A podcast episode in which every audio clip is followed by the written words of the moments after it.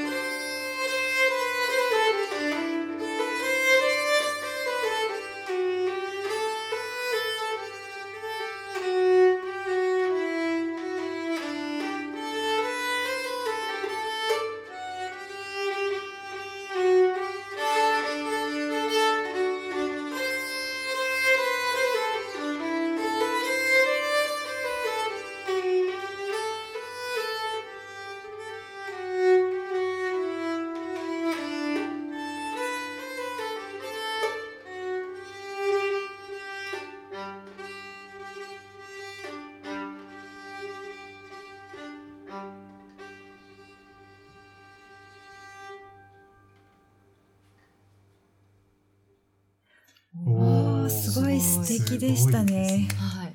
なんか映画の中に出てくるような。ね、なんかそんな感じの。なんかね、色でした。ちょっとバイオリンっぽい感じですかね。そう音的には。ですね。近いような気はします。はい。うん、近いよね。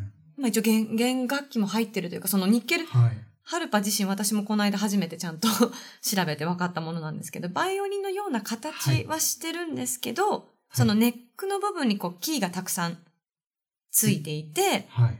こう演奏の仕方としては肩からこうストラップをかけて、その楽器本体はギターをね、抱えるようにストラップかけた上で、左手でその鍵盤っぽい部分を押さえ、弾きつつ、右手に持った弓で弦の部分をこう弾くって、こうね。まあ、そこはね、バイオリンっぽいですよね。はい、そうですよね。うんこういう感じ。すごいピアノとバイオリンが一緒になってる感じですかああ、そう。なんかちょっとそんな組み合わさってますよね。はい。えーで、あの、実はこの4本のメロディー弦というのがあって、その4本のメロディーの弦を弾くんですよ。ほうほう。で、他に12本の共鳴弦というのがあるそうです。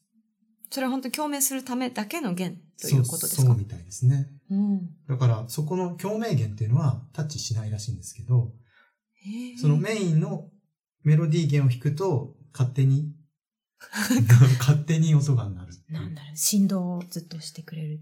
そうですね。共鳴するということですね。で、ですので、まあ、一本のその楽器でも、教会とかコンサートホールで演奏しているような豊かな響きを奏でることができると。確かになんか二人で弾いてるような感じもしましたよね。ね、ソロっていう感じもししなかっなかったたでですすよね。なんかじゃあエコー機能がついてるみたいな感じですね。もうカラオケだったらこうワンワンワンワンってなるような感じのがもうすでについてたっていうことですよね。ちょっとなんか表現ダメかもしれないですけど。いやいや、大丈夫。あの、そうですね。ちょっと独特の響きがはい。楽しいですね。はい。はい。で、えー今回あの、福田和也さんに、えっ、と、インタビューに答えていただきましたので、はいまあ、あの、どういった楽器との出会いをしたのか、そして今回、あの、開催される、はい。えーコンサートがどのようなものなのかっていうのを、えーお聞きいただきたいと思います。では、インタビューお楽しみください。えー今日は、えーニッケルハルパ奏者の福田和也さんを、えーあブリュッセルにある青い鳥事務所にお招きしましてお話をお伺いしたいと思います福田さん今日はよろしくお願いしますよろしくお願いいたします。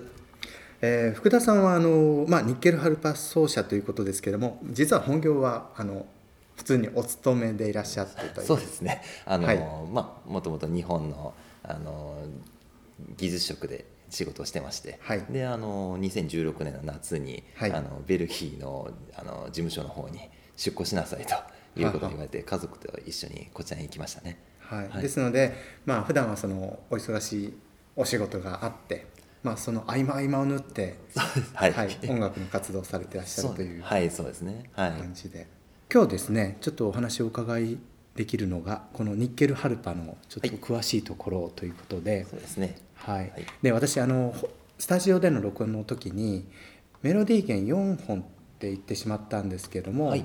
実は正確にはちょっと違うという。はい、正確にはちょっと違いましてメロディー弦は3本。で、はい。もう1本はドローン弦といって実際あまり曲には使われない音はい。としてあります。はい。はい。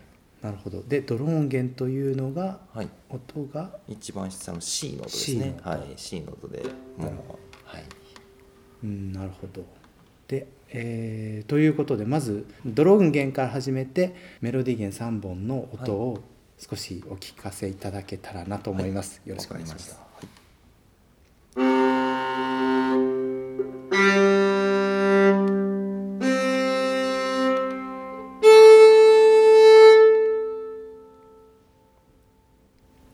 ということで、はい。はい。はい最初に、えー最初にお聞きいただいたのがドローン弦という。そうですね。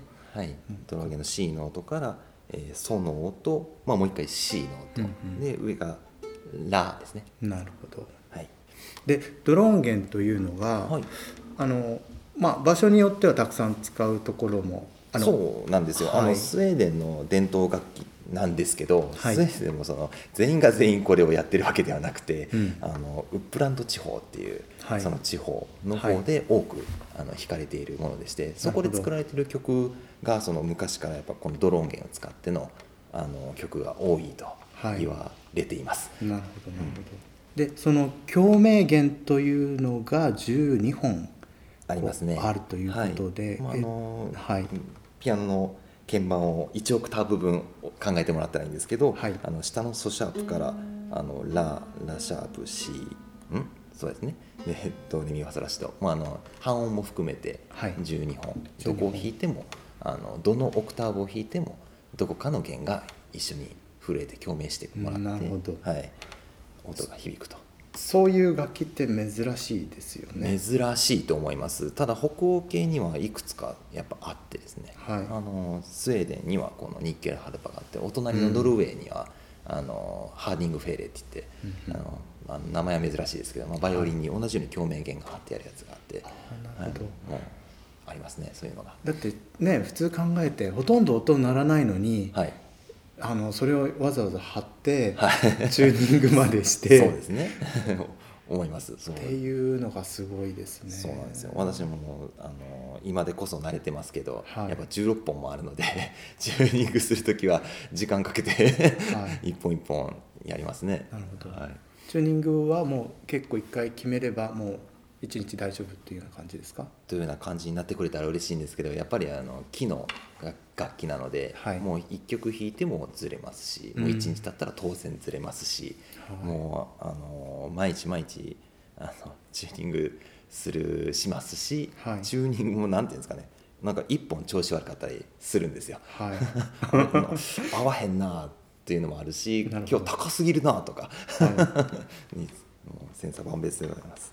えその今福田さんのお家の楽器は、はいこれはあのご自身の楽器なんですよね？はい、そうですね。はい、はいでじゃあこれは日本でお買いになられた？そうです。あの、はい日本では購入しましたけど、実は 日本で買えるものではない ものでして、もはいう偶然私は運が良くて買えたというのがありましてうん、まあもともとこれなんでこんな楽器日本で買ったのっていうところから始まると思うんですけど、小さい頃からあのバイオリンとか、まあ大きくなってギターとかいろいろ楽器はやってたんですけど、京都でですね、これを持ったこの楽器を使って弾いているバンドさんがおられて、おはい。はい、それをあの偶然ですね、うん。あの家族と一緒に公園に遊びに行った時に聞けて、はい。もうそれを聞いた瞬間にもう家族あ家族というか、まあ、妻と私がハマってですね、は もうこの楽器ですごいやってみたいねって。なるほど。奥様もお気に入りの音色音色というか、はい、音色ですね。もうこの音をそのやっぱホワンホワン共鳴する音がすごくき心地が良いという、なるほど。はい、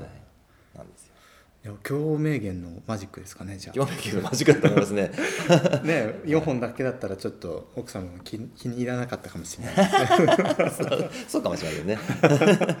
いやいやそうなんですよ。そうですか。はい、でまあ購入した後ね、まあ、練習してるわけなんですけどやっぱ最初の頃ねそんなあのバンドの方たちみたいなね、うん。音が出るわけもなく。ちょちょっとそれ複雑そうですよね。そうなんですよ。で最初はなんかあそのね新品っぽく、はい。お音は綺麗なんですけど、はい。まあちょっと弾くことに今さっき言ったようにチューニング毎日しなくちゃ本来いけないんですけど、はい。そのチューニングの仕方全然分からへんもんなんで、だんだんやっぱね、あの 下手っていくというか、はい、あのやっぱ一人では限界があって、えで最終的にはそのバンドの方にも話をさせてもらって、ええ。で先生になってもらって。あそうなんですか。あ最初から先生じゃなかったん最初ですか。から先生ではないんですよ、えーまあまあもちろん購入するためにはどうしたらいいかとかいうのもあの足毛よくその人たちのライブに行って、はい。話をしていながらなるほどはいなるほど。だったんですけどね、はい、ですから、うん。そのこの楽器に実際出会ったのは結構早いんですよ。うん。早いんですけどやっぱ購入するまでにはそれなりの期間があってで実際あのこれを作ってる職人の方たちこれもすごいもう伝統楽器と言われるだけあって、はい。やっぱ作ってる人もすあの限られた人数しかいないので、はい。あの注文してすぐ買えるわけではないんですよ。あはい。まあ、ただ私の場合は偶然その作っていて偶然誰も買う必買うことがないものが1本残ってるっていう話だったんで。なるほど、はい。あのこの前ちょっと拝見させていただいたんですが、はい。作ってる方のお名前が、えーそれは何ていうパートですかね？あのですね。こコマじゃなくて？ああのはいこあコマのところに書いてあって、はい。あのブーえー、とブーさんという方で。ブーブーさん。はい。ブーさん。BON まあ N が名字の方になりますけどね。あなるほど。はい。ってい。うまあはい、あだ名でボッセさんって呼ばれてるらしいんですけど。はい、はい。その方がこれを作ってらっしゃって、そうですねでもう作ってる人たちによって結構特徴があってこの人のあの特徴はやっぱこの色ですよね、はい。この赤みがかってですよね。なんかうんちょっと赤いんですかね。そうなんですよ、うんうんなるほど。情熱の赤と私は呼ばせてもらってるんですけど、でやっぱり逆に言うとその日本でもこれを弾いている人がまあ45人そのお金を取れるほどプロの方たちっていうのは45人いるんですけどその中の1人が私と同じ、ああの人が作った楽器を持っていほてもうやっぱ見た瞬間にええ。同じちゃうって 言って話しかけたらやっぱ同じ人やったっていうぐらいやっぱ特徴的なんですよ。え逆にその作り手によってもいろいろあるんですか？あります。あります。もうこの一番そのメロディー弦ドローン弦を巻いてるこの場所さえも人によって違う。この形も違う。へ やっぱそのでで逆に奏者の方たちも、うん。注文して自分の好きなように、はい。あのアレンジしてもらったりっていうのもやってもらってるらしいんですよ。はあそうですか、えっと、もう一つの特徴というかこのニッケルというのが、はい。えっと、これスウェーデン語でしスウェーたよねデン語で鍵盤という意味ですね、あの鍵盤木付きハープ弦楽器という名前、そのままなんですけど。ちょっと押していただいていいですか、そうですね。はいまあちょっと音だけじゃ分かりにくいかもしれませんけど、今えー鍵盤はしましたね、これを押しながら、が右手はバイオリンのように弾くと、なるほどなはるほど、い、なのでドレミだけ弾くと、こ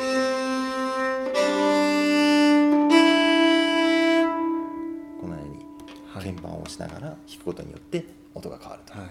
でこう押す時にちょっとあの、カチャカチャみたいな。ね。ちょっと機械的なメカ的な音がするんですよね。まあ全部ねあの、はい木製ではあるんですがはい。ちょっとこう、なんとなくそれもあのバイオリンで指でこう押さえるのとはちょっと違う、違いますね。はいであのプロの方になると、はい。あのすごくやっぱ軽く軽く押さえるので特によくこの木の音っていうのがえー目目目立つというか、はい。あのいい意味で目立つというかすごくこうあの綺麗なそのその音さえも曲の一部じゃないかと思うぐらいなるほど。気持ちがいいんですよ。そうですよね、はい。これもなんかやっぱり本当特徴の一つですよね。そうですね。思います。はい。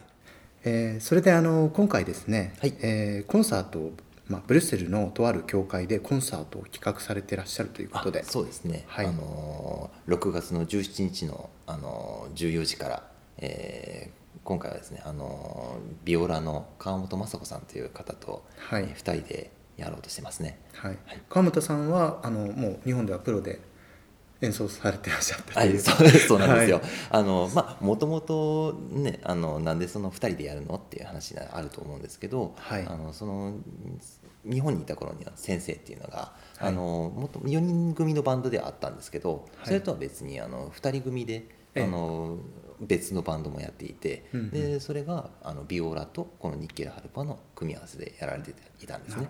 はい、でまああの北欧、まあ、特にスウェーデンとかってはい。そういう弦楽器同士の組み合わせではい。よくややられてるようで、はい。あのやっぱそのいろんなその弦楽器の組み合わせであの曲をこう複雑な音を絡めながら弾くっていうのがあの主流らしいですね。なるほど、はい。であのビオラ以外にも、はい。チェロなんかとも相性がいいっていうお話もちょっとお伺いしましたけども。あまあそう結局ニケルハルパは結構まあキンキンっていうか高い音を出しているのでね。はい。ソロパートですもんね。そうです。なんでビオラから始まり、まあ、うん。チェロとか、まあ、コントラバスはどうかわかんないですけどうん まあベースを弾いてくれる楽器があるちょっと低めのねはい。そうですそうです。音はい。一緒にやると心地がいいですね。相性がいいということですね、なるほどでは今回ですね、まあ、事前に録音されたものですけどもはい。あの一曲ここで音楽を聴いていただきたいと思います。はい、えー、ミヤさんという方が作曲された「アーデンネのメネート」です「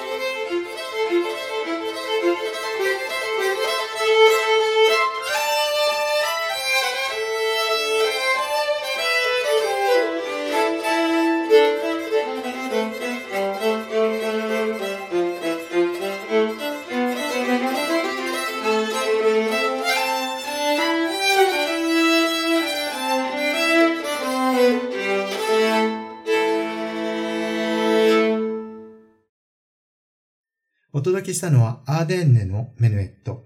えーニッケルハルパは福田和也さん。ビオラは川本正子さんでお届けしました。えーコンサート、北欧より夏の訪れは6月17日午後14時開演です。場所はブリュッセルのオーデルゲム地区にあるクレマン教会です。えー詳細は青い鳥サイトにも掲載されておりますので、ぜひご確認ください。えーサイトアドレスは www. 青い鳥 .be です。フィンランドの方に何かそういうものがあるっていう聞いたんですけども。あ、そう、そうですね。実は、はいえっと、えー、弦楽器ですかね。あの、ハーブみたいな形で、はい。カンテレというえー楽器があります。で、はい。日本の琴みたいな感じで置いて、おハープをこう置いて弾くような形の,、あの楽器があって、日本の方でも結構弾いてらっしゃる、あの、そんなにすごいもちろんマイナーなんですけど、でも日本人の方でも、あの、うんやってらっしゃる方、あの、何人かいるのを聞いたことがあるので、ははい。い。なるほど。ですね。これを機会にいろんな国のね、なんていうんですか、伝統的な楽器とか知る機会が増えたらいいなって思います。そうですね。はい亀井さんは何かそういう伝統楽器とか何か楽器弾かれるんですか？私はやったことないですそうねで。ピアノ、子供の頃に親に、あの、ピアノを習いに行かさ れたくらいで。私も一緒です。はいみんなそうですね。はい。はい。というわけで、あの、今週もお届けしました。お楽しみいただけたでしょうか？あの、ぜひコンサートの方にもお出かけいただければと思います。さよなら。